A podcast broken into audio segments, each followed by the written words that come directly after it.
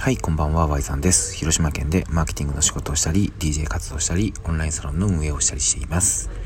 このラジオでは僕の考える SNS 活用の方法をお伝えしております。皆さんの参考になれば嬉しいです。はい、というわけで今日はですね、引き続き東京に残っております。本来であれば、今回の今回の夕方からの仕事が終わって最終の新幹線で広島に帰るつもりだったんですけど、ちょっと今日の仕事のね、集まったメンバーが非常に面白くてですね、ついつい残って、ちょっとこれは話しておきたいなと思って、えー、もう一泊することに決めて残っております。今は、あのー、ホテルの共有スペースからこのラジオを撮っております。まあね、これね、ちょっとどんな仕事をしてたかを、ラジオトーク聞いてる皆さんにもね、共有しておきたいなと思って話そうと思うんですけど、クラウドファンディングの新しいプラットフォームを僕の友人が立ち上げるという企画を今進めてるんですよ。クラウドファンディングのプラットフォームを立ち上げる。これはどういうことかというと、まあ、その言葉の通りなんですけど、クラウドファンディングのサイトを作るってことですね。なんで、有名なところで言えば、キャンプファイヤーとか READYFOR。そして、えー、キングコングの西野さんが手掛けているシルクハットというような、クラウドファンディングの、その、プラットフォームがあると思うんですけど、それと同じサイトを作ると。新サービスとして作るっていうことですね。なんで、別に何かのクラウドファンディングの準備をしてるとかではなくて、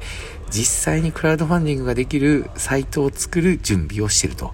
いうことなんですよ。結構ワクワクしますよね。でですよ、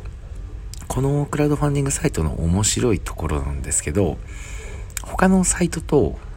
確実に一線を隠してるところがあるんですよ。それが何かというと、キュレーターがつくんですね。えー、どっから説明しようかな。あの、キュレーターって何って思った人もいると思うので、要は、クラウドファンディングのアドバイスをしてくれる人がつくんですよ。で、もちろん、クラウドファンディングやったことある人は、既存のサイトもそういうのつくよと。ね、あの、キャンプファイヤーでやるなり、 READYFOR でやるなりした時に、担当の人がついてくれると思うんですけど、その担当の人って、技術的なところをアドバイスしてくれるっていう人とはちょっと違うんですよね。どちらかというと、そのコンプライアンスのチェックとか、その表現のチェックとか、このリターンは可能で、あの、返すのが可能ですかっていうようなところのチェックが主で、クラウドファンディングの戦略の部分を語るっていうところを担ってるわけではないんですよ。なので、結構クラウドファンディングが世の中に浸透していって誰もがやりたいことを挑戦できる状況が整いつつあるっていうような時代にはなってきているんですけど実際には限られたインフルエンサーというか、えー、影響力のある人 SNS の発信が上手い人クラウドファンディングっていう仕組みを理解している人という一部の人しかうまく使えてないんじゃないかなっていうのをその発起人のね僕の大友達のえー、このサービスを作ってる荒井紅葉っていう名古屋でトゥーランドっていうカフェを経営している面白い男なんですけど、その彼が、そこがちょっと面白くないよねっていうところで、サービスを考えたんですよ。で、その考えたサービスが、このクラウドファンディングサイトを使ってやると、クラウドファンディングの経験者がアドバイザーとして担当でついてくれると。そしてそこでこんな風なリターンを出しましょうとか、ここの文言はこうしましょうとか、写真はこうしましょうっていうように、内容をこう、指導してくれるわけですよ。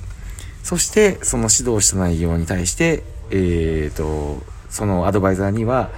フィーが、あのコンサルフィーみたいなのが入るんですけど、それを既存のクラウドファンディングっていうのは、だいたい100万円集めたら20%がサイト側に取られちゃうんですね。だから100万円集めても20万円ぐらいはそこから持っていかれてしまうと。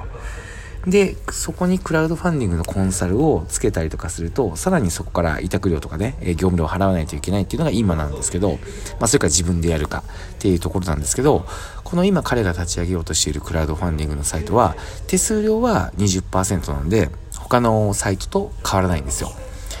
ただ、その20%をサイト側が、えー、まあ、テンパーいただいたら、その、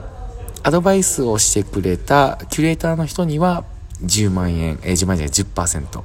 ら100万集めたとしたら、サイトに手数料として10万。コンサルをしてくれたアドバイザーに10万。で、80万円が、えー、企画を立ち上げた人に入るというような仕組みになってるんですね。これの面白いところは、やっぱり、上乗せして手数料を払うというよりかは、その、既存の相場である20%の手数料を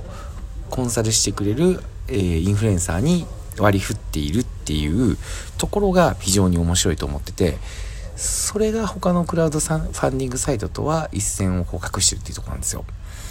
これがですね、いよいよ始まるわけなんですけど、サービスの立ち上げは、えっ、ー、と、3月、4月かな？春先になるんですけど、その前、あ、4月かな ?4 月になるんですけど、その前段階として、